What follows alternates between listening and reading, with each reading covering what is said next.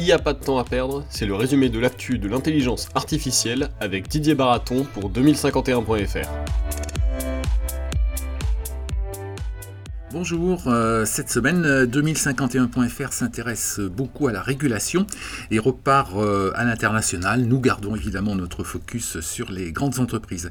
Et dans ce focus grandes entreprises, on a, on a plusieurs sujets. On a Bureau Veritas, une grande entreprise française mais très implantée à l'international qui vient de signer avec Microsoft. On a une étude du cabinet PwC sur les chefs d'entreprise qui parlent d'intelligence artificielle, qui ont l'air un petit peu perdus aussi, qui ont quelques certitudes mais beaucoup d'incertitudes on va dire. Et puis en matière de régulation, on va se tourner vers l'UNESCO qui essaie de, de, faire beaucoup en matière, en matière d'éthique, et puis vers le Canada qui vient d'adopter euh, une loi, une directive pour que chaque ministère fasse attention à, l'éthique euh, quand elle engage un projet euh, d'intelligence artificielle. Et puis on a aussi deux jolies controverses quand même pour muscler ce, ce podcast numéro 11. D'abord aux États-Unis, vous le savez, on en a rendu compte, Donald Trump a passé des ordonnances pour favoriser l'intelligence artificielle. Alors il y a des gens qui disent, ben oui, c'est bien gentil ces ordonnances, mais il n'y a pas de moyens derrière. Il y en a d'autres qui disent, il n'y a pas besoin de moyens parce qu'il y a beaucoup d'investissements privés aux États-Unis, donc euh, donc c'est très bien ce qu'il a fait. Et puis il y a aussi une étude d'un cabinet qui s'appelle MMC qui s'est penché sur les startups et l'intelligence artificielle. Alors là, c'est assez, c'est assez époustouflant parce qu'ils ont, ils ont expliqué que 40% des startups qui euh, parlaient d'intelligence artificielle, ben, en fait, ne faisaient pas vraiment d'intelligence artificielle. Donc on va commencer par euh, Bureau Veritas. Euh, Bureau Veritas, c'est des gens qui font des tests, qui font de l'audit, qui font de la certification. Ils sont implantés dans 140 pays et ils ont 400 laboratoires euh, répartis dans le monde. Donc ça fait pas mal. Dans ces laboratoires, qu'est-ce qu'ils font? Ils font, ils essaient de respecter des règles de conformité après avoir testé des produits. des produits, c'est très basique. C'est par exemple, ils commencent par les matières premières, des huiles. Alors ils vont tester des huiles pour savoir si, euh, elles répondent aux normes internationales. Et pour faciliter euh, cette mise en conformité, ben, ils font appel euh, à l'intelligence artificielle et à l'intelligence artificielle de Microsoft. donc c'est un joli contrat pour, Microsoft, c'est un beau projet à l'international qui va mettre plusieurs mois pour se, pour se développer. Et puis donc ils commencent par, par des huiles, par des matières premières, mais ils vont sans doute ensuite développer l'intelligence artificielle sur d'autres sujets. Le deuxième, euh, deuxième grand point, euh, c'est l'étude du cabinet PwC. Alors on a jeté un œil sur cette étude, elle est mondiale. Elle interroge des chefs d'entreprise, des gros cadres d'entreprise. Et qu'est-ce qu'il nous raconte ben, Il nous raconte qu'en en fait, euh, ils ne savent pas trop où se situe en matière d'intelligence artificielle. Ils savent que leur entreprise fait, fait des choses en matière d'intelligence artificielle, mais ils ne savent pas forcément où ça se situe et quelle importance ça a dans l'entreprise. Donc c'est un petit peu paradoxal. on a des chiffres qui sont, qui sont étonnants. 85% des, des gens interrogés, il y un peu plus de 2000, pensent que l'intelligence artificielle est supérieure comme rupture technologique à l'arrivée d'Internet euh, il y a, euh, a 15-20 ans, donc c'est quand même pas mal. Et puis, il y en a quand même 41% au niveau européen bah, qui n'ont pas mis en place de projet d'intelligence artificielle et qui n'y pensent pas pour le moment. Donc, on a quand même une petite réticence sur, sur le vieux continent.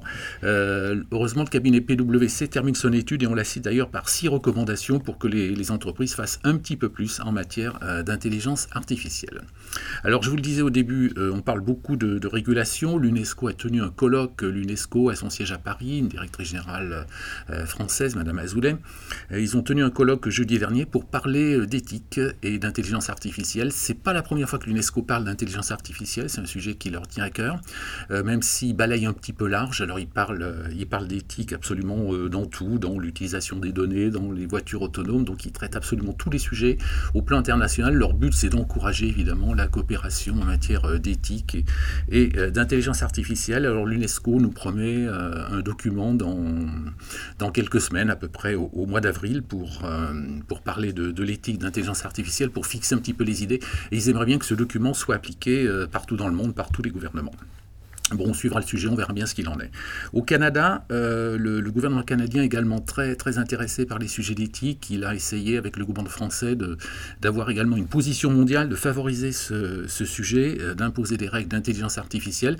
Mais ils viennent de se les appliquer eux-mêmes, c'est-à-dire qu'ils viennent de, de produire, de publier des directives qui vont être appliquées par tous les ministères au Canada à partir du mois d'avril. C'est-à-dire dès qu'il y aura un projet dans un ministère, bien, il faudra qu'il respecte un certain nombre de règles d'éthique et ces règles d'éthique vont évoluer au fur et à mesure parce qu'évidemment l'intelligence artificielle c'est pas un truc qui est vraiment, euh, qui est vraiment figé.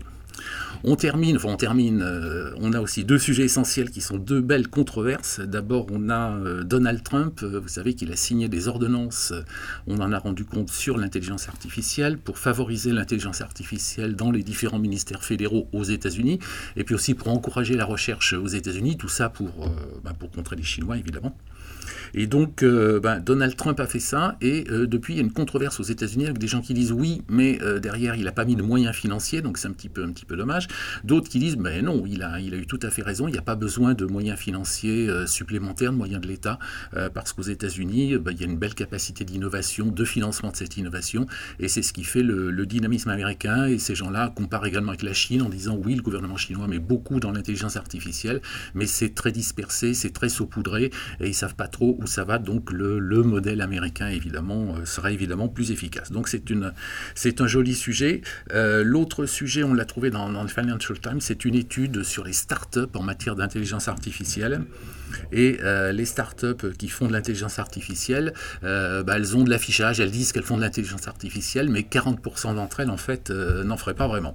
Donc c'est une étude qui est intéressante parce que elle est faite par des, des investisseurs, des gens qui, qui regardent les choses de près et qui ne sont pas dupes non plus de, tous les projets qui circulent, même s'il y, a une, une dynamique euh, évidemment euh, assez intéressante en matière d'intelligence artificielle. Donc euh, voilà, voilà le tour de l'actualité hebdomadaire. bonne écoute, bonne réflexion autour de, de, ces sujets qui en méritent pas mal, et puis à la semaine prochaine. C'était Il n'y a pas de temps à perdre avec Didier Baraton pour 2051.fr.